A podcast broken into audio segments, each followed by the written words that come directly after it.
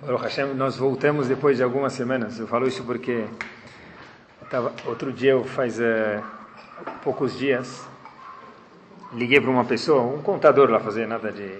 Perguntei para ele a imposto de renda. Perguntei, liguei, falei, olha, eu queria falar com você. Tem, eu tenho. Falei com ele, ele falou assim para mim, finalmente dá para falar com o pessoal da colônia. Eu falei, por quê?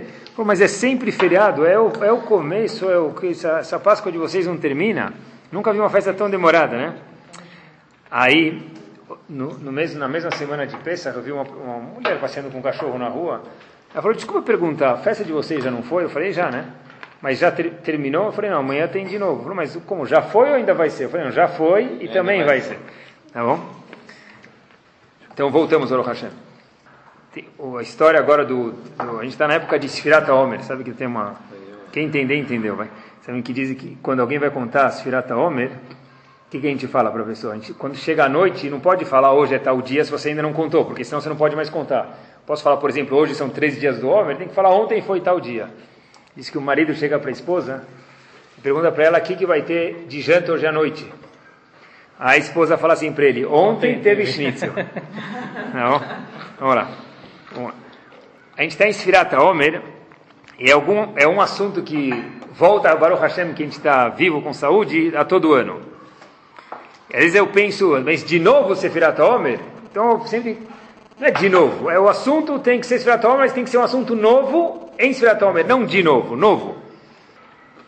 E Baruch Hashem, pessoal, eu falo isso com convicção. A gente, a gente pode se considerar, eu falo assim mesmo de, com orgulho, nata da sociedade, a creme, la creme da, da sociedade. Por quê? Que Baruch Hashem a gente tem um tempo, às vezes, semanalmente para sentar e conversar sobre coisas que definem a nossa eternidade. Baruch Hashem tem bastante tempo para falar do que é finito no mundo, a gente fala também para coisas que vão perdurar, Bezat Hashem, para a eternidade, que a única coisa que vai durar para sempre é Torah e Mitzvot. Eu sempre lembro da pequena história que o Havetz Haim contava. Uma pessoa foi procurar o Havetz Haim e conversou com ele. O Havetz Haim falou para mim, olha, minha dica para você, meu amigo, vamos chamar ele de Reuven, é o seguinte: senta e estudar. Aí esse indivíduo era, tinha muitos negócios, falou: Olha, Rabino, eu não tenho tempo. Ravetz Haim falou para ele: Se nem tempo você tem, o que, que, você tem? Que, que você tem? Então, Baruch Hashem, sobre a gente, não dá para falar isso, Baruch Hashem, a gente tem um tempo para sentar e falar sobre coisas que a eternidade da pessoa, a única coisa que vai ficar para sempre é a Torá. Tem um fato, pessoal, que a gente nunca tocou nele antes, dentro do assunto de Sefirat Homer, da contagem do Homer, é o seguinte. Eu pergunto para vocês: se alguém perguntar para vocês qual é a cor da planta que tem na entrada do prédio de vocês? Tá bom? Não, tá bom, vamos ter uma planta um pouco mais bonita, uma decoração. Qual a cor da flor que tem lá? Melhor dizendo, boa. Qual a cor da flor? Então talvez a pessoa passa lá todo dia, ele não dá bola, ele nem sabe qual a cor da flor, né? O mesmo acontece dentro da história de Avram Avinu. Tem coisas que já é sabido, que a gente sabe, e todo ano lembra disso, e tem coisas que a gente não dá muita bola. Eu nunca prestei atenção nisso. Em Parashat Vaerá, a Torá conta para a gente uma coisa curiosíssima. Logo no começo, a Torá conta a famosa história de Avram Avinu recebendo os anjos. A gente sabe a história. Só que eu vou ler para vocês um passuk e tem lá uma flor que a gente não deu bola. Qual é a cor, cor da planta que está? Qual a cor da flor que está na história de Avram Avinu? É o seguinte, pessoal. Tem uma coisa que a gente não deu bola. Avram Avinu estava doente no dia terceiro dia do Brit Milá. Aí a Torá conta para a gente o seguinte: Vai Sainav Avram Avinu levantou os olhos e aí vaiar. Vaiar quer dizer o quê? Ele viu. Nashim nitzavim alav. Ele viu três pessoas que estavam perante ele. Vaiar. O que é vaiar? Viu. Vaiar otzlikratam. Avram Avinu foi de imediato correndo se encontrar com essas três pessoas que eram três árabes. Mipeta haoel. Ele saiu correndo da porta do Oel de encontro com essas três pessoas. A pergunta óbvia no que eu leio o Passuk de novo, vai saenav vaiar, uma vez, ele levantou os olhos e ele viu. Alav, vaiar, vaiar otrikatam. Quantas vezes Abraão Avinu viu? Duas. O que ele viu? A mesma coisa. Ele levantou o olho e viu as três pessoas. Por que ele precisou enxergar, ver duas vezes? Porque a Torá usa a linguagem vaiar, e ele viu duas vezes. Teve uma cena só que ele viu. Por que a Torá fala vaiar duas vezes? Essa é a pergunta. É, eu já escutei a história de Avinu mil vezes, mas nunca pensei sobre isso. É isso mesmo. Exatamente isso que eu queria ver. Tem coisas que passam desapercebidas e Baruch Hashem a gente pode sempre aprender uma coisa nova dentro da Torá. Sempre que, muitas vezes, quase sempre que o Passuk silencia, o Midrash conta para gente por que o Passuk ficou em silêncio. O Midrash conta para gente aqui, pessoal, o Midrash Rabbah conta para gente o seguinte. Avram Avinu, Vaiar olhou duas vezes. Por que duas vezes? Porque Avram Avinu olhou duas coisas distintas no mesmo episódio, no mesmo fato, na mesma cena, ele olhou duas coisas. Primeira coisa é o seguinte: será que a Shekhinah, Hashem, vai esperar esses indivíduos? Harei, Avram Avinu estava falando com Hashem. Hashem veio visitar ele chegaram três visitas. Avram Avinu primeiro precisou ver: será que eu posso deixar Shekhinah, Hashem, on hold, para depois receber os visitas e Hashem vai me esperar ou não? Vai, a primeira coisa que Abraão pensou, enxergou, é será que Hashem vai esperar eu receber as visitas e voltar a me visitar de novo, ou eu vou perder a presença de Hashem? Essa foi a primeira coisa que Abraão viu. E a segunda coisa é o seguinte: será que essas pessoas respeitam uma às outras? Será que dentro desses três, uma pessoa respeita as outras, ou os dois respeitam um daí por, daí por diante? Ou seja, o seguinte: no mesmo episódio, na mesma cena de ver três pessoas chegando, está escrito vaiar duas vezes na Torá. A Torá não usa nenhuma letra em vão, nenhuma palavra, pior ainda em vão. Então, vaiar, primeiro ele viu, será que eu vou deixar Hashem esperando para receber as visitas e depois eu volto falar com Hashem? E o segundo vaiar, o segundo a coisa que Abraão tem que ver, será que essas pessoas merecem eu receber elas? Será que são pessoas que respeitam umas às outras? Isso sempre está escrito Midrash. Quer dizer, olha que interessante, pessoal. Muito interessante. Pode ser, Abraão usou duas vezes vaiar. Pode ser que Hashem vai me esperar. Pode ser, diz o Midrash, que eles são chamados Gdolim, são pessoas grandes. Mas ainda precisam de um segundo vaiar, um segundo eu vou ver. Vou ver o que disse Abraão. Será que essas pessoas respeitam umas outras? Daqui diz o Midrash, a gente entende do Midrash, pessoal, que alguém pode ser chamado um gadol, uma pessoa grande, mesmo que ele não respeita o outro. Por quê? Mais uma vez, que o Midrash falou, eu quero ver, Abraão foi ver se são pessoas grandes, importantes, gdolim. E também ele teve que ver se eles se respeitam. Quer dizer que um não está vinculado com o outro. A pessoa pode ser um gadol, na linguagem do Midrash, uma pessoa grande, mesmo que ele não consegue respeitar o outro. Assim, diz, assim é que a gente entende do Midrash princípio eles eram amigos. É, pode ser que tem três pessoas andando juntos, só que os três não, não, não se amam. Pode ser que tem, muitas vezes as pessoas andam juntos por falta de opção. Talvez você está na mesma mesa no bar mitzvah, só que não se gosta, então pensa mal do outro, pode ser. Então aqui no caso, Avram Avinu constatou os dois, que eles eram pessoas grandes e também respeitavam. Mas eu volto, é possível que eles falam tfadal, Ron, s'il te plaît, vem, entra, sai, senta, só da boca para fora, ele não tem respeito. Avram Avinu quis ver, será que eles têm respeito mesmo? E Avram Avinu, como profeta, conseguiu enxergar que eles tinham essas duas características positivas, duas qualidades. Um, que Hashem ia esperar, porque achava que eles eram pessoas que tinham méritos. E dois, que eles sabiam se respeitar, esses três visitantes que estavam chegando na tenda de Avram Avinu, sabiam se respeitar uns aos outros. Aí, só depois disso, o Passuco fala para a gente, Vaiar Otzlikratam. Que a gente, sem o Midrash, normalmente a gente entende que Avram Avinu viu três árabes, independente de quem era, Avram Avinu foi correndo receber eles. O Midrash diz que é mentira. O Passuco diz Vaiar, Vaiar, duas vezes Avinu viu que eles eram pessoas importantes. Viu que eles sabiam se respeitar e só depois Está escrito Vaiar Otzlikratam. Avram Avinu foi, no terceiro dia do Brit Milá, no deserto, no sol, correndo receber as visitas. Avraham Avinu deu um peso para o kavod que ele tinha, deu um peso para o respeito que, ele, que eles tinham para depois receber os visitantes. Hashem nos diz, pessoal, isso, centenas de anos depois, a Kadosh Baruch Hu nos diz, eu, a Kadosh Baruch Hu dizendo, também acho que isso é importante. Ah, como que ele percebeu que eles eram, que eles respeitavam? Ah, beleza, então eu acho que o Midrash não conta, Vaiar ele viu. Avraham Avinu era um dos profetas um dos avós, um dos profetas, já que ele viu, ele enxergou, vai era enxergar também, ele viu, ele conseguiu enxergar eram pessoas que se respeitavam. Não só que eles falavam muito fado da lei daí por diante, mas eram pessoas que conseguiam uma outra se respeitar de verdade. Pessoal, a Torá própria viu, para Avraham Avinu receber essas visitas, tinham que se respeitar. A Torá volta sobre esse mesmo ponto em Sefirat HaOmer. Olha que interessante. Quando a gente lê a história de Sefirat HaOmer, às vezes fica, parece às vezes um pouco chato, porque a gente já conhece a história dos alunos de Rabi Akiva, mas eu quando leio ela de verdade, dá vontade de pegar o Sefer Torah, tirar ele do Arona Kodesh e dançar com ele. Por que isso? A história famosa, a gente sabe, 24 mil alunos, ou na linguagem da Gumana, 12 mil pares de alunos de Rabi Akiva foram mortos. Como eles morreram? A Torá conta para gente que eles morreram asfixiados. Asfixiado é, lo aleno, a Gumana conta que é uma das piores mortes, ou a pior morte. A pessoa fica embaixo da água sem conseguir respirar.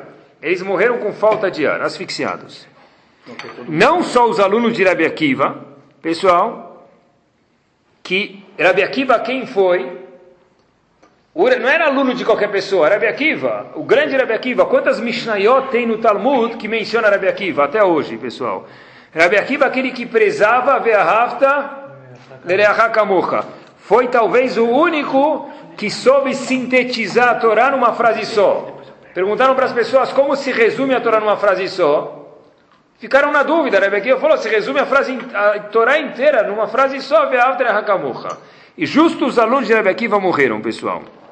O que, que, seria do mundo inteiro, e por isso dá vontade de dançar com o Sefer Torah quando a gente escuta que 24 mil alunos foram mortos, não pela morte, mas pelo peso que a Torá dá, pelo respeito que tem que ter ao próximo, pela seguinte razão, pessoal. Fiz uma conta e acompanhem comigo. O que, que, seria do mundo 100 anos depois, se os alunos de Rabi Akiva não tivessem morrido? São 24 mil alunos. 100 anos são pelo menos três gerações. Tá bom? Cada um com 10 filhos. Cada um, não, mas eu não, eu não fiz, eu não fiz o que vocês estão imaginando. Eu fui, eu fui, eu fui muito light, eu fui muito liberal aqui, tá bom? Eu imaginei que cada um tinha somente seis filhos. Seis é pouco. Tá bom? Tem gente que vai falar 12, tem gente que fala 24, 13, 15, tá bom? Abalaankon. Mas eu falei aqui seis filhos somente. Eu peguei meu calculador e fiz. Se eu multiplicar 24 mil alunos por seis numa geração só, em três gerações são 100 anos. Eu falei em 100 anos, não falei hoje. A história aconteceu há milhares de anos atrás, mas não falei hoje. São 144 mil mini Rabiakivas. Não, mas tem menina. Na terceira geração, tá bom, as meninas vão casar com meninos também. É, mas não ia ser Então, assim, as meninas não têm meninos. Mas não ia ser Talmud. Proteger as mulheres. Pessoal, uma geração depois, a primeira geração são 24 mil alunos, na segunda são 144, na terceira geração, são 864 mil mini Rabiakivas rodando pelo mundo. Isso em 100 anos são três gerações, e cada um tendo somente seis filhos. Imagine hoje, se eu continuasse a calculadora hoje, ia precisar daquela calculadora científica da HP, porque na minha calculadora não ia entrar pela quantidade de zeros. Tá bom? Se a gente andar mais uma geração só, quer dizer, Rabi Akiva, uma geração 144, na segunda 864. Se eu tiver a coragem de andar uma geração só mais, com seis filhos cada um, passou de 5 milhões de mini Rabi Akivas rodando pela cidade. Imagina como o mundo ia ser diferente com 5 milhões de Rabi Akiva rodando pela cidade.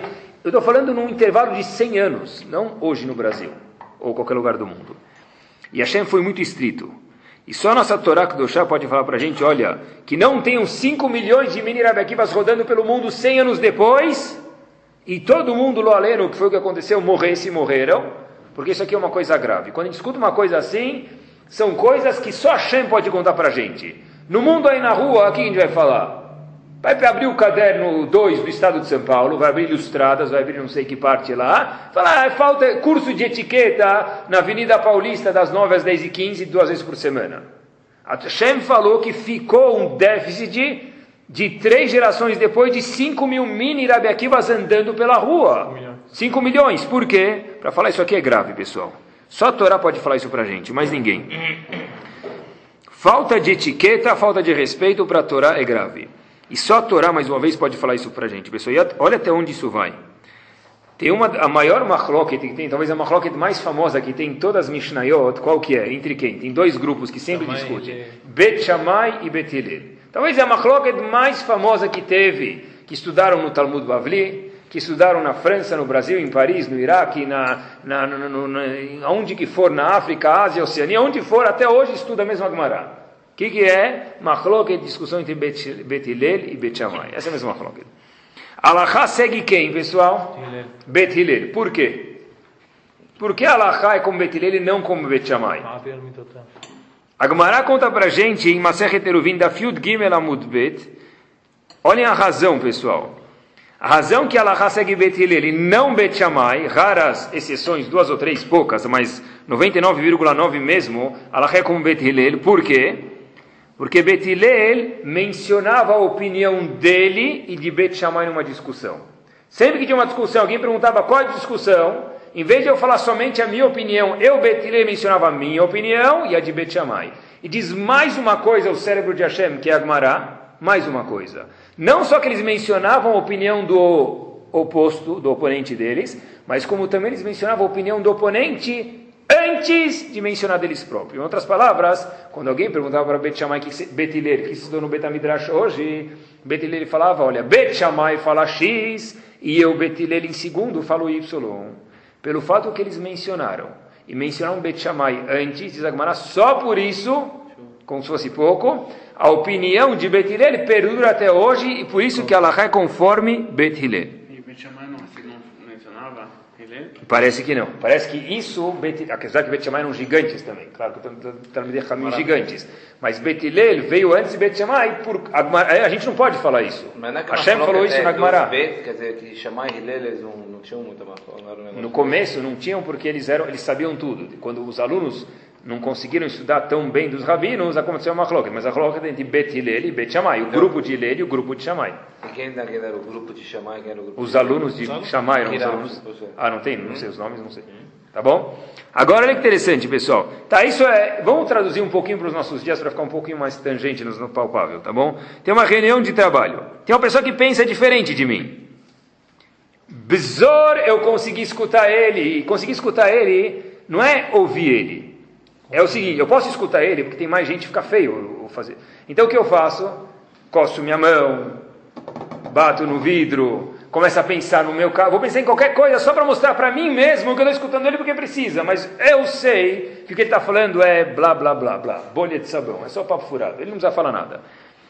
Betilel escutou a opinião de Bet Shammai, digeriu e quando repetia para alguém, repetia primeiro Bet Shammai e depois Betilel. Mais ainda, Betilel conseguiu escutar a opinião de outra pessoa. A coisa mais difícil, pessoal, não é falar. Muito mais difícil do que falar é ficar quieto. É muito difícil isso. A tendência do ser humano é sempre falar. A tendência do homem é não conseguir escutar. Homem, digo com sexo masculino em especial. É não conseguir escutar. Tá bom? Não sei se é porque ele tem que escutar muito ou não, mas a tendência do ser humano, do homem em especial, é que ele não consegue escutar. Para a pessoa, escutar é avodata midot, não é brincadeira, é difícil. Betel ele conseguia fazer isso. Respeitar a opinião de alguém que pensa diferente de mim. Isso que é kavod. O que quer dizer kavod?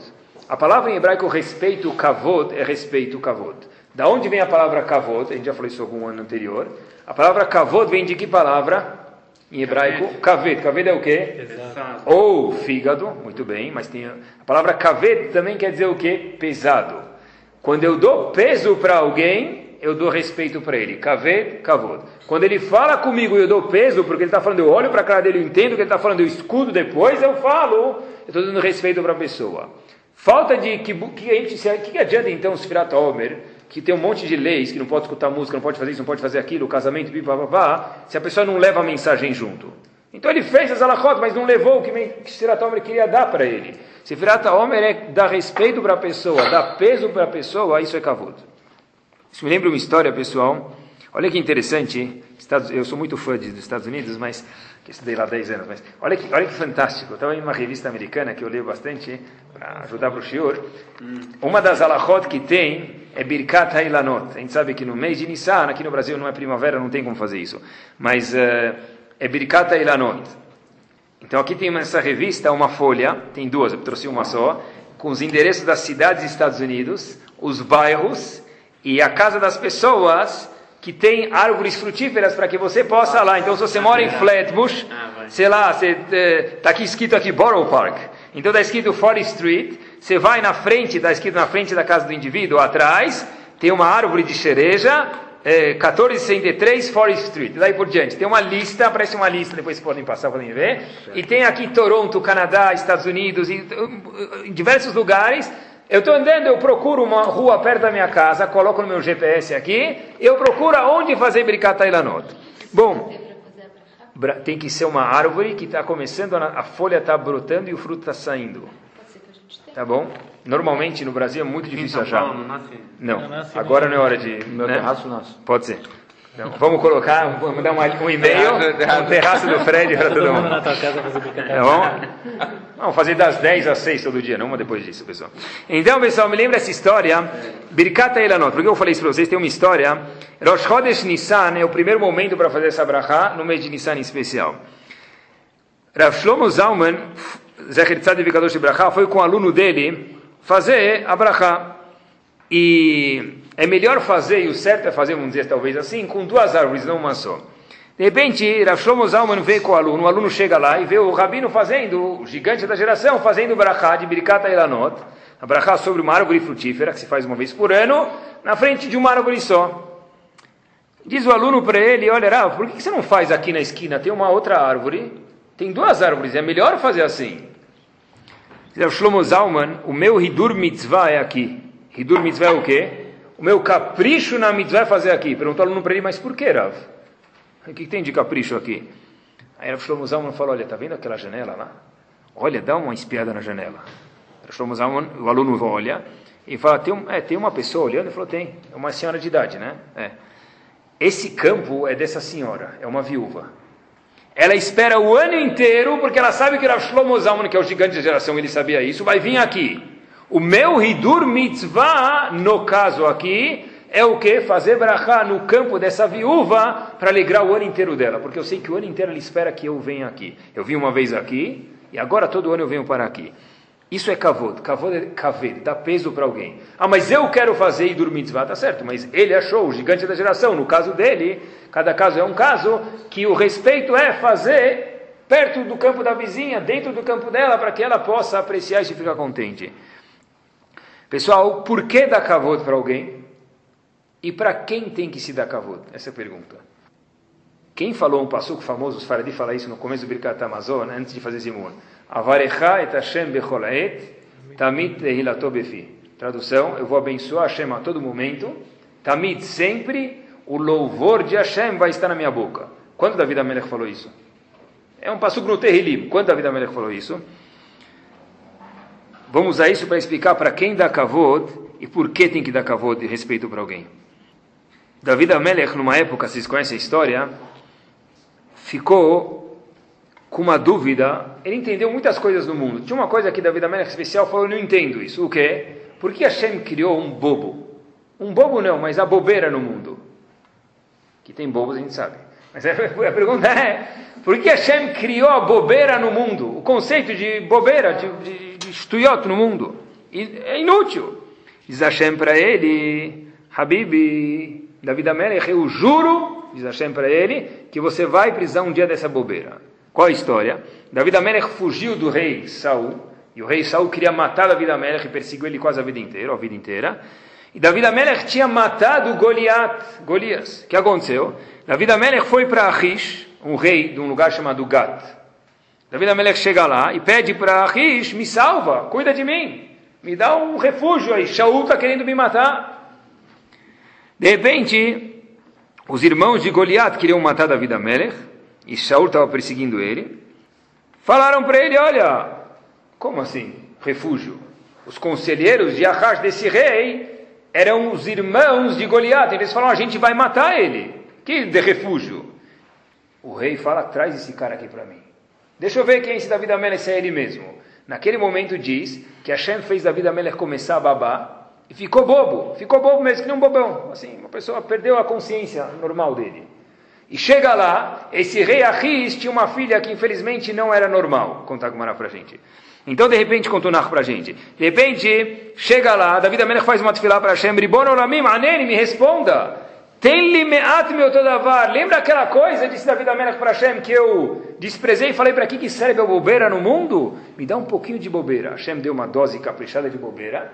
Quando David Amelech chegou na frente desse rei, que falaram para ele que David Amelech chegou, vamos matar ele. David Amelech chega babando, chega, parece um bebum lá na frente. Esse rei Achish fala, olha, eu já tenho na minha família bastante bobos. Tira esse indivíduo do meu palácio. E foi isso que salvou David Amelech de não ter morrido. Aqui, quando David Amelech viu esse passo, viu essa história, mas melhor dizendo, David Amelech falou para Hashem, Avarecha et Hashem bechol Eu vou agradecer a Hashem a todo momento, tamid, sempre tem Befi, sempre. Porque tudo tem uma razão det de ser do jeito que está, onde está. Mesmo a bobeira, mesmo a idiotice, vamos chamar assim, tem uma razão de estar. E David Amelech, Hashem provou para David Amelech, olha, se você não tivesse ficado bobo naquela ocasião, a Rish ia ter te matado. Como ele viu você bobo, pensou que você não era David Amelech, você conseguiu se proteger do rei Shaul e ele também não te matou. A gente perguntou quem tem que respeitar, pessoal. Todo mundo. Por quê? A história de David Amelech prova que toda pessoa tem a razão de estar onde ele está, do jeito que ele está agora.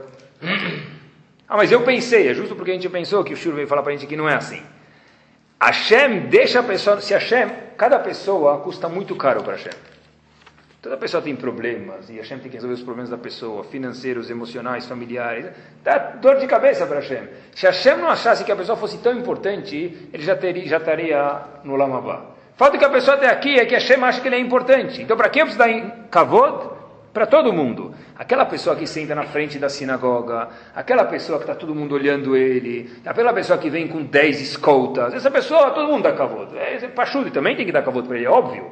Mas a gente está falando das pessoas que a gente acaba sem querer não dando kavod, é sobre essas pessoas que a gente tem que tomar mais cuidado ainda. Tudo tem um lugar de, dele na, na, criação do mundo. Por isso, pessoal, que para todo mundo tem que se dar um respeito. Uma vez, tinha um Rosh Shiva nos Estados Unidos, chamado Rav Mendel Kaplan, ele, um aluno foi receber no aeroporto, e o carro do aluno era um carro muito velho. Então o que ele fez? O aluno pegou para cobrir o estofamento do carro, que estava um pouco rasgado, desgastado, colocou a bandeira dos Estados Unidos e colocou lá. E vem, talvez o rabino vai ver a bandeira, tal, não vai ver o buraco.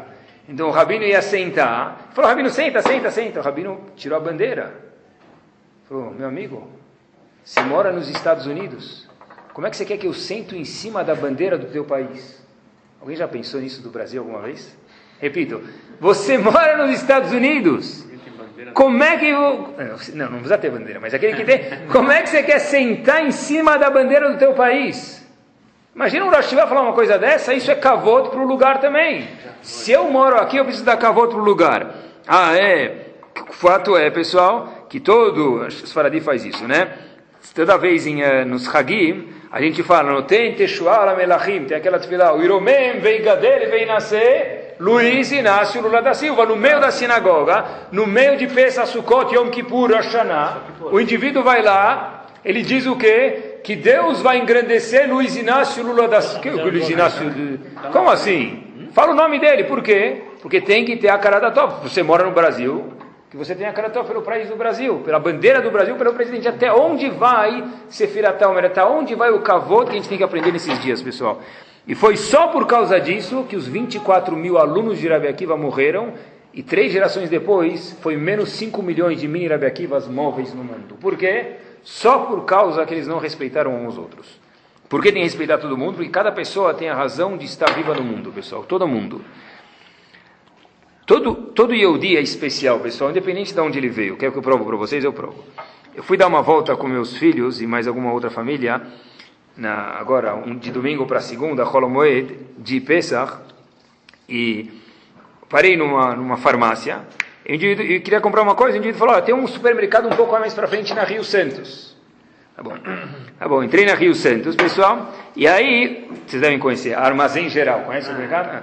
O indivíduo chega lá e eu fui lá no, no, no caixa, é, um lugar que eu nem imaginava que tinha isso aqui, um supermercado assim. Entrei lá no supermercado bonito lá tal, fui comprar um pouquinho, tinha mais um bonito? Então eu fui, então eu fui nesse Armazém Geral, nesse supermercado, aí o indivíduo fala, olha, mas, é, poxa, eu quase que eu fiz uma faixa para o senhor. Não sei faixa para o senhor. Eu nunca vi aqui, nunca, nunca tive mais gordo. O que faixa para o senhor? Falou, não, não, não. Eu queria escrever lá, é, Só que eu quase que eu escrevi na letra do senhor mesmo. É faixa para mim, nem para o judeu, né? Falou, olha, vem aqui, eu vou mostrar para o senhor, a gente tem produtos cachê. Aí eu falei, não, como assim produtos kasher? No meio da Rio Santos, eu nem besouro, eu sabia que tinha produtos, não kasher. Gerente, né? gerente, eu falei, nem produtos, eu não sabia que tinha nos mercados no meio da Rio Santos. Aí ele falou, o senhor não sabe, deixa eu te mostrar. Nós compramos pão kasher essa semana. Falei, meu amigo, essa semana você vai comprar pão cajé?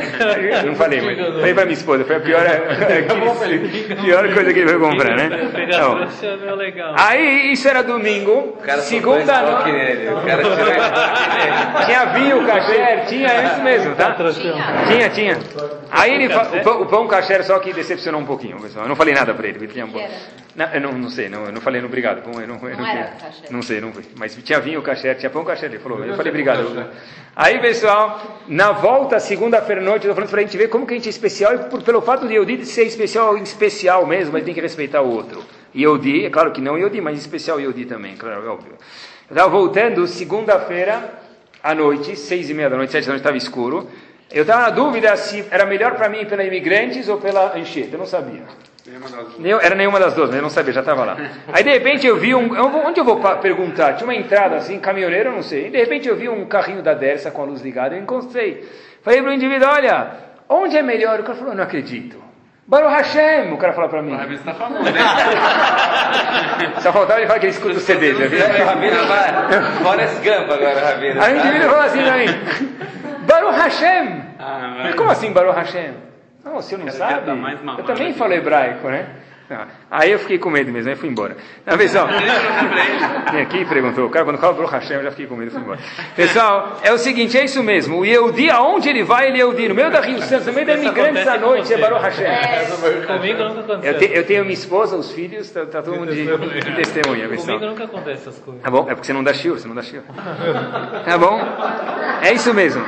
Quando a, o Yehudi é importante, se ele no meio da Rio Santos ele é Yehudi, se no meio da imigrantes ele é Yehudi, pessoal, Baruch Hashem, a gente é Yehudi mesmo. Pessoal, Baruch Hashem tem que por isso respeitar o outro.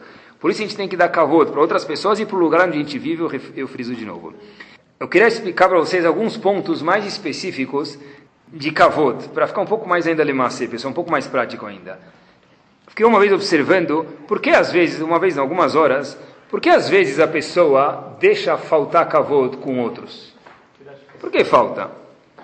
Porque que, que, que, pode ser orgulho também, mas é, é, o seguinte: uma das razões eu acho, o pessoal tem algumas, né, a gente fala de uma ou outra hoje à noite, é o seguinte: a gente às vezes lida com uma pessoa do jeito que a gente gostaria que ela fosse. Eu repito, às vezes eu imagino, eu já vou especificar um pouco melhor, eu lido com uma pessoa do jeito que eu gostaria que ela fosse.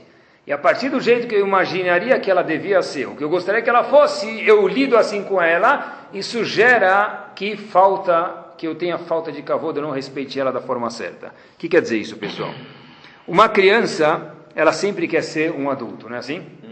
Ela, a, o bebê, que ele faz? Anda com um carrinho de boneca para imitar a mãe, que está sendo imã.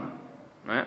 E o filho, eh, na nossa época era com 15, 16. Hoje em dia, com 13 anos de idade, ele já quer sair dirigindo o carro. Tá bom? É assim mesmo, pessoal. Cada vez a pessoa, e depois que ele já vira com 25 anos de idade, ele já não aguenta mais dirigir. Quer dizer, com os 13 ele quer dirigir, com os 25 ele não aguenta mais dirigir porque tem muito trânsito. Mas a pessoa tá, quer sempre estar em outra situação. A pessoa tem sempre uma visão de onde ela queria ter. Por um lado, isso aqui é bom, mas é o seguinte: todo mundo quer que o filho dele, por exemplo, seja uma pessoa responsável. Uma pessoa adulta responsável. Quero que meu filho seja responsável. Aí de repente pergunta para o filho: será que você faz bagunça? Recebe um bilhete, seu filho fez bagunça na escola. Então é óbvio que tem que explicar que não é certo que o filho faça bagunça na escola. Não estou aqui pró bagunça. Mas um pouco eu tenho que lidar com uma criança não como um adulto e eu gostaria que ele fosse, porque hoje ele tem 10 anos de idade, 8 ou 12, e não tem 20.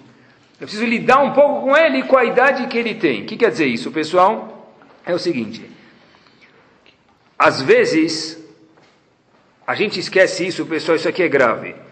Eu, na minha, eu quando tinha 10 anos de idade, e era que eu fazia a bagunça que meu filho fez hoje. Não é isso que a gente pensa? Então por que ele não pode fazer essa mesma bagunça? O diretor teve que dar bronca? Claro, porque no sistema escolar tem que dar bronca. E a mãe não tem que incentivar ele a fazer mais bagunça. Mas não fazer essa bagunça que às vezes pode ser pequena, um terremoto. Por quê? Porque é normal que uma pessoa saudável, alguém que machuque, a gente fala, Graças a Deus que ele machucou a perna. É saudável cair e se machucar. Uma pessoa saudável cai e se machuca. Uma pessoa saudável faz bagunça na escola. Tem que incentivar a bagunça? Claro que não. Mas a gente enxerga, eu gostaria que meu filho fosse responsável. Então, portanto, com 10 anos de idade, ele tem que ficar que nem um robô sentado 8 horas na escola. Ele não aguenta, uma vez ele fez uma bagunça, so what? Explica para ele que é errado. Acabou, não faz disso um big deal. Se não era, de fato, uma bagunça muito grande, pessoal. Eu, de verdade, pessoal, que Baruch Hashem, que talvez já faz uma década que dou aula assim um pouquinho na Neshivá, eu vejo, eu faço para vocês, talvez, que o erro mais grave que a gente pode cometer em educação Acho que as pessoas não pensam assim, mas eu penso bastante, eu acho que isso é verdade. E acho que é muito grave, tenho certeza que é muito grave, é formar uma certa visão de uma pessoa enquanto que ela não é assim e lidar com essa pessoa conforme essa visão que eu tenho. O que acontece quando a gente enxerga uma criança com olhos de gente grande? É? A gente lida com ele dessa forma. Por exemplo, vou dar um exemplo, vai. Uma criança, outro exemplo. Uma criança, eu enxergo ele com olho de gente grande. Então, se ele esquecer onde está o caderno dele, que eu vou falar para ele? Poxa, estava na hora de você saber já onde está teu caderno. Por quê? Porque eu sei que se eu tenho uma reunião e não levo meu caderno, é uma furada, eu posso ser despedido se me pediram para levar o caderno. Uma reunião uma vez por semana, levar um caderno é grave. Então, portanto, meu filho que tem oito anos de idade precisa fazer o mesmo. Isso é enxergar ele na minha visão, na minha perspectiva do que eu gostaria que ele fosse hoje. E ele não é. Automaticamente eu vou falar para ele: você é burro, você é incapaz, você não consegue. Ou vou dar aquela piscada de olho que não é menos mal, e automaticamente isso aqui é chamado falta de kavod. Isso mesmo, é isso mesmo. Quando eu enxergo alguém numa visão que ela não é, eu vou me comportar conforme a minha visão e não conforme o que a pessoa é, automaticamente vai me lidar com falta de kavod, pessoal. Vocês já entraram em Parquinho, se não entrar, não façam isso. Eles não têm filho pequeno é obrigado a fazer isso. Já foram no parquinho do prédio, no parquinho de algum lugar. E tem aquelas casas, não casa de boneca, mas casa pequena que, o, que a criança de 3, 4 anos entra. Tá bom. Eu fui, agora em Pensa, fui com meus filhos, entrei lá numa casinha. Se eu levantasse, a casa ia sair andando, né? Porque eu fiquei agachado lá e depois de 30 segundos não aguentava mais sair. Se eu quero entrar na casa dos meus filhos e brincar com eles, o que eu preciso fazer? Me agachar. Se eu quero entrar na vida dos meus filhos um pouquinho, o que eu preciso fazer? Igualzinho me agachar. Se eu não me agachar, eu ficar de pé falando a alguém de 1,80m, com alguém que tem 70 centímetros de altura, na minha visão é uma coisa, na visão dele é outra. Eu vou estar faltando cavoto para com ele. Isso é falta de cavoto, pessoal. Precisa visualizar a situação, pessoal, é isso mesmo. Pessoal, é, é, requer chokhmah, é difícil mesmo. Eu acho, mas é um erro grave quando a pessoa não faz isso. Uma criança, mas é, pensam diferente. Outro, outro dia minha esposa, meu filho adora fazer limpeza, né? Meu filho pequenininho. É, show dele é pegar uma vassoura, um pano de, de, de, de prato, é o, é, o, é, o, é o sonho dele. Então, de repente, outro dia minha, minha esposa foi numa loja, não sei se num shopping, em algum lugar, comprar alguma coisa e meu filho estava junto. De repente, minha, minha esposa olha para o lado e vê que meu filho desapareceu. Então, ela ficou preocupada. Foi procurar meu filho. Ela procurou, meu filho estava na loja da da, na, na porta da loja, na vitrine da loja, tirou a meia e estava limpando a vitrine com a meia dele. Espetacular. Ah. Sim? Graças a Deus que eu não estava lá, graças a Deus que eu não estava lá. Mas, e eu falei também que não contar nenhuma história da minha esposa, então esqueça. Mas o ponto todo, pessoal, é o seguinte: o ponto todo é, se eu olhar para ele, para o menino de dois anos de idade, como eu, como você fez isso? Como você fez isso? Para ele é o Hop Harris aqui, tirar a meia e limpar a vitrine da loja é a coisa mais divertida que tem no mundo. É um exemplo, tá bom? Esse exemplo talvez a gente não ia. Tá Espero que não aconteça com vocês, é claro. Tá bom? Mais ainda, pessoal, muitas vezes acontece que um filho chega em casa, eu já escutei isso, eu não vou falar para vocês centenas, mas dezenas certeza. O filho chega em casa e o pai pergunta: como pode ser que meu filho tal coisa em casa, ele, ele não, sei lá, se ele não estuda nada, talvez é grave. Mas ele volta a estivar alguma coisa e fala, meu filho estuda uma hora só no domingo, não sei o que, que eu faço com teu filho. Eu acho que na minha idade eu preciso estudar. Então, primeiro, se o pai não estuda e o filho estuda, quer que o filho estude, então não tem moral nenhuma, então não dá para falar. Mas veja que o pai estuda. Eu acho que na minha idade. Você tem a tua idade, você tem 40 anos, tem 50 anos, tem 30, tem 60. Um menino de 15, de 12, de 10, de 11, de... talvez é diferente. E se eu não enxergo ele assim, eu vou tratar ele mal. Isso é falta de cavodo, isso é falta de Sfirata Homer, de aprender a lição de Sfirata Homer, pessoal. Outro exemplo, pessoal. Vou contar uma história para vocês antes, vai. Rashlomo Zalman, uma vez, o mesmo Rashlomo Zalman da história de Birkat Elanot, ele deu um envelope para um familiar dele entregar para uma família Erev Yom Tov. Então, um indivíduo falou, olha, deve- ele foi lá, viu que era uma família necessitada, viu o envelope e com certeza deve ter dinheiro para ajudar eles nos gastos de Yom Tov. O que aconteceu? O menino foi muito curioso, ele viu lá uma coisa, uma cor assim bastante diferente, não era dinheiro. Ele deu uma bisbilhotada assim, abriu o envelope e viu que tinha dois ingressos. Como assim? E tinha dois ingressos para onde a história aconteceu em Israel, Gan Hayot. Sabe o que é Gan Hayot? Zoológico.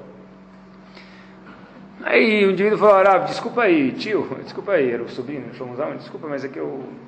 Eu abri, vai. Eu não entendi, se tivesse dinheiro, e eu vi um pouquinho de dinheiro, eu entendi, mas dois tickets para o zoológico? O Zalman falou para ele, sabe o quê? Qual o problema? Todo mundo vai voltar depois de Yom Tov para a escola, contando o que ele fez em Rolamoed. Um foi passear na Rio Santos, no armazém geral, não sei, né? Cada um vai contar alguma coisa que ele viu lá no supermercado, não é? Cada um vai contar uma coisa que ele fez. Essa família não tem onde ir. Dar dinheiro para eles é bom, eu ajudei um pouco, mas eu queria dar uma coisa a mais. Dois ingressos, um ingresso para a mãe e um ingresso para o filho poder ir no Gan. Para que ele possa chegar na escola e contar, eu também fui no zoológico. Isso era Shlomo Zalman Auerbach. Isso é Sfirat Omer e saber dar kavod para a pessoa. É saber dar peso para essa pessoa. Ele também precisa dessa sensibilidade. Isso é Sfirat Omer, pessoal. Isso é com crianças. Em casa também pode acontecer a mesma coisa. O marido, ele imaginou que ele ia casar com a atriz, tomar graças a Deus que não casou, porque senão está com a vida infernizada, com a atriz da novela das oito. Tá bom? Ele pensou, não é? Das sete, não sei que novela que tem. Ele pensou, ele falou, olha, ela, seja fisicamente, mentalmente não dá para comparar com a atriz, graças a Deus, né? Porque só tem algodão doce na cabeça das pessoas. Mas, a pessoa fala, eu imaginei que minha esposa ia ser aquele negócio. E já que ela não é assim, então a minha vida inteira eu vou tratar ela mal. Mas não estou tratando ela mal, eu estou tratando ela no que eu imaginava que ela devia ser. É isso mesmo, isso é o que a gente está falando, isso é falta de cavalo.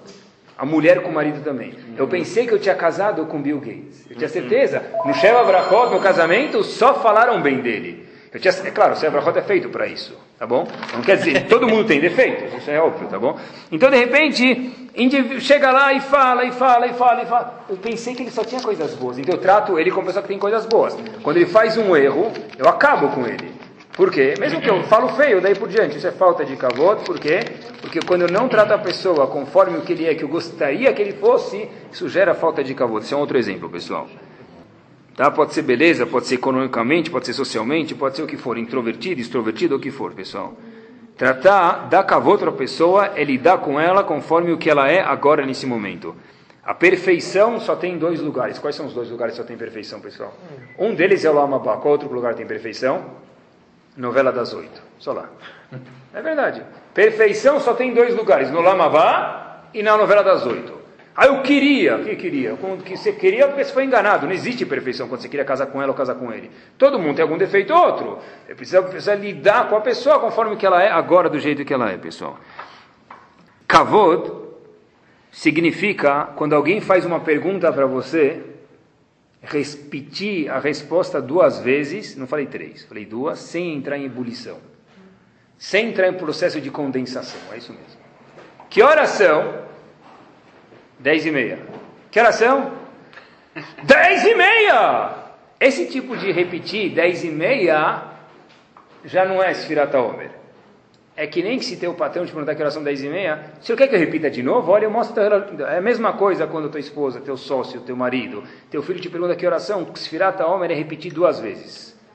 Não é que é para direto já repetir duas vezes. Hoje, quando perguntar 10 e meia, 10 e meia, não é isso que eu quis dizer, né? Mas a ideia é manter isso mesmo. Três vezes já é demais, talvez, pedir para a pessoa, mas duas dá. Isso é Sefirata Omer, pessoal.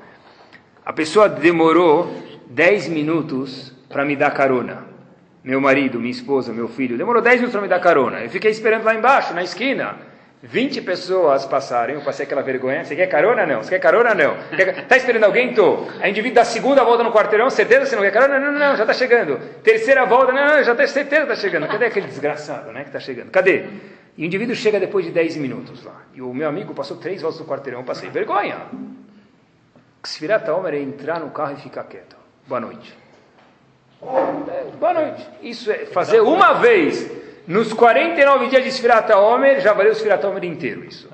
É laisser passer, é isso mesmo. Ou, agora, fala depois, puxa, o que aconteceu? Se você for educado, a outra pessoa, a seguinte vai falar, você não vai me perguntar porque eu atrasei?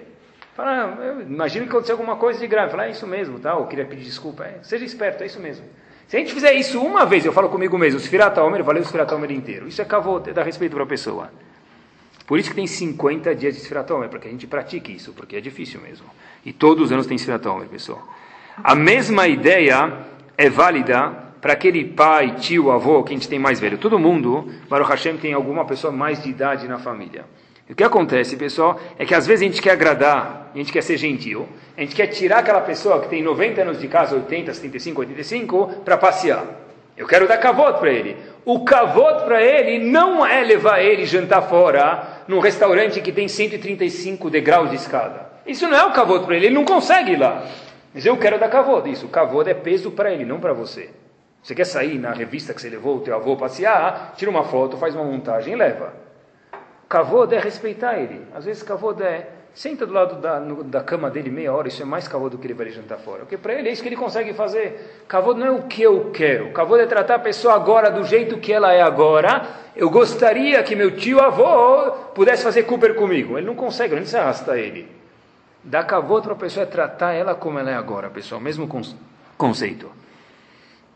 Se tem um professor dando aula eu já aconteceu isso mil vezes, eu falo com o professor, mas é só imagine tá bom? E de repente passa um carro na rua fazendo barulho.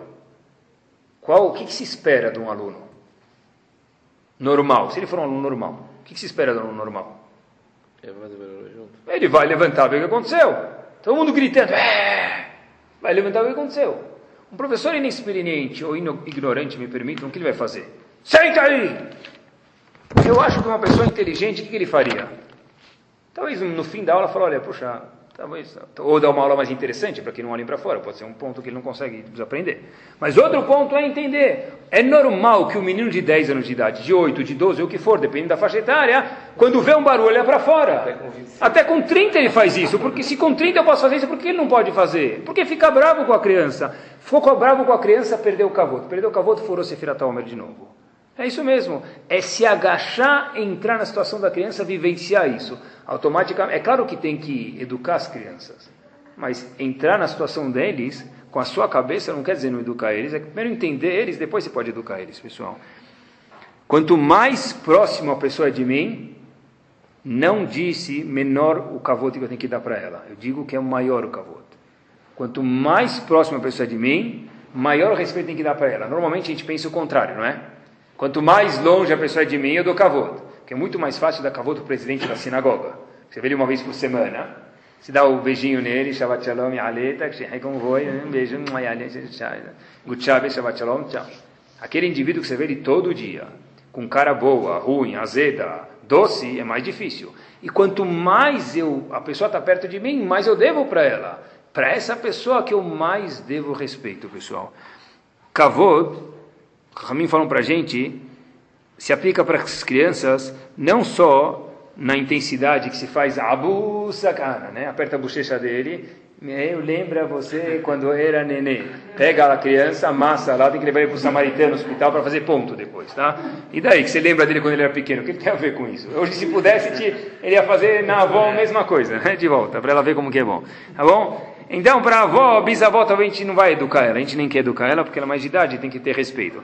Mas para a gente, pessoal, não é só em apertar a bochecha da criança, tem que saber respeitar ele. Também no sentimento da, da, das crianças, pessoal. Eu escutei da boca do Rav Salomon, e se eu tivesse a lâmpada do gênio e pudesse fazer três pedidos, eu gastaria um para pedir para ele voltar para cá, para o Brasil de novo, e passar mais uma semana em Shiva, que eu aprendi bastante com ele.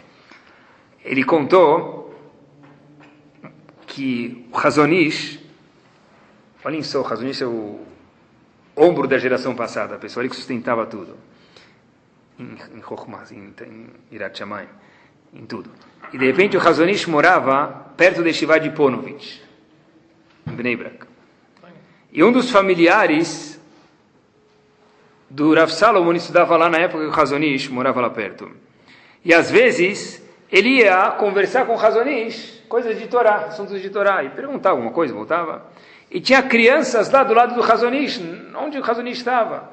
E crianças com pilha Duracell, mas aquela pilha que nunca acaba mesmo.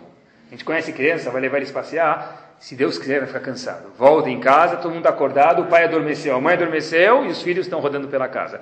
Esse tipo de criança que tinha perto do Razonish. De repente, aconteceu hoje sempre, né? Um das, uma dessas crianças estava correndo de um lado para o outro. O Razonish era um senhor baixinho e fraco, bem magrinho, tá bom?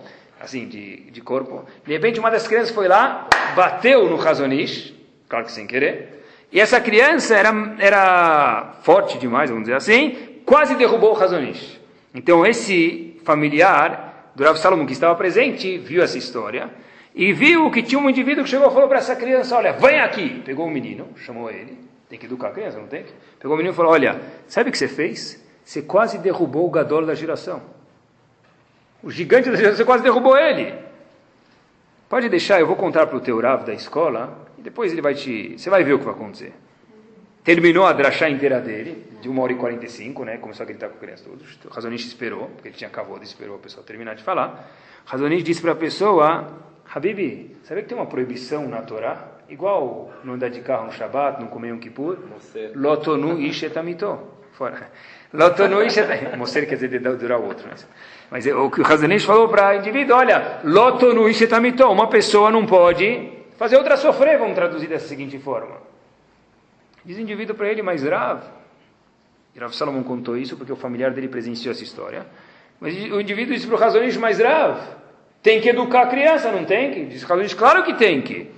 Então o que eu fiz de errado? Por que Lotonu Shatamitó? Que transgressão que eu fiz de fazer a criança sofrer? É claro, a obrigação de educar a criança é ou do pai ou do professor. Você é pai dele? Não. Professor também não? Você acabou de fazer uma verá. Isso é a visão de um gador, pessoal. E daí que ele bateu em mim? Uma criança de 10 anos de idade, que, que, que, que se espera? Que ele não corra? Você quase derrubou o gadolador. Você vai falar para ele, corre mais devagar? Como vai falar para uma criança de 10 anos de idade que corre mais devagar? Que ele corra mais rápido, esse é sinal de saúde. Tá? Isso é tratar as pessoas com respeito, pessoal. Existe uma linha muito tênua, muito pequena, muito fina, entre rinur, entre educar uma criança e lotonu e não fazê-la sofrer. É uma verá de oraita. Tudo a pessoa tem um excuse, ele tira aquele distintivo dele, estou vindo educar meus filhos, estou vindo educar a sinagoga, estou vindo educar meu vizinho, estou vindo educar minha esposa, meu marido, meu sócio. Ele tira assim, então ele está chegando agora com o peito inflado, ele vem derrubar um tanque e derrubar todo mundo. Espera aí, existe a verá também de loto no isha, também então é proibido fazer outra pessoa sofrer. Essa verá existe. A linha é muito tênua, pessoal. Vou terminar só com mais uma história para a gente ver até onde vai o cavalo que a pessoa precisa ter. E com todo mundo tem que ter cavalo, pessoal. E essa é a lição de Sfirat Omer, e por isso eu disse que dá vontade de dançar com o Sefer Torah para a gente ver o peso que Hashem dá para o cavalo que tem que ter. Fato é que ele matou 24 milhões de Rabi Akiva. E foi isso que Abraão Avino falou duas vezes, vaiar, vaiar. Abraão Avino só recebeu os visitantes quando ele viu que a Shekhinah ia esperar ele e também viu que as pessoas sabiam se respeitar umas às outras terminar com essa história. O Stipler, pessoal, Rav Yaakov Kanievski, filho dele está vivo hoje, Arichot uh, Rav Chaim Kanievski. Aconteceu com o pai dele, Rav Kanievski, o chamado Stipler, ele é chamado Stipler, porque ele veio de uma cidade chamada Hornostipel. Ele é chamado Stipler. Tá bom?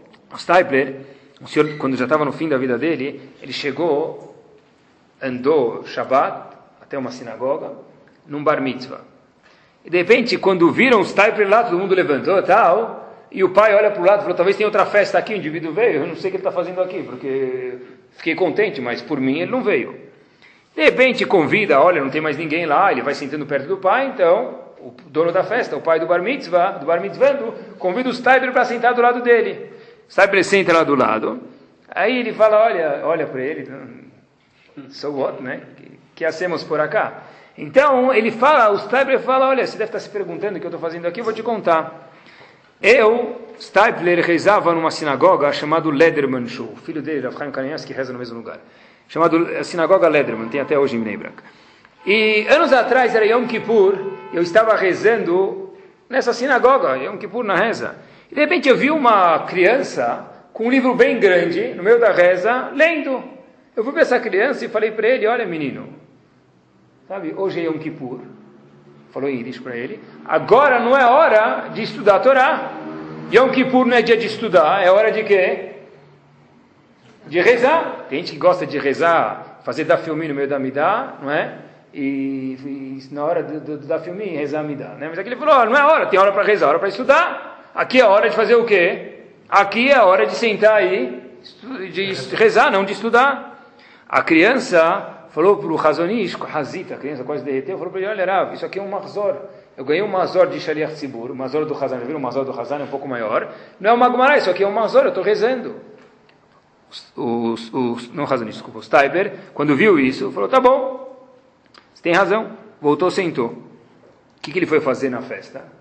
Disse o Steiper, certeza absoluta, essa criança ficou envergonhada. E existe uma Malachá no Shulchan Aruch que Katan Lav Bar Mechilá. Uma criança não tem como desculpar alguém. Por quê? Porque a Torá não deu essa força para ela. A gente fala que uma criança não consegue desculpar alguém. Até chegar à idade de bar ou bat mitzvah, homem ou mulher respectivamente, ela não tem como desculpar alguém.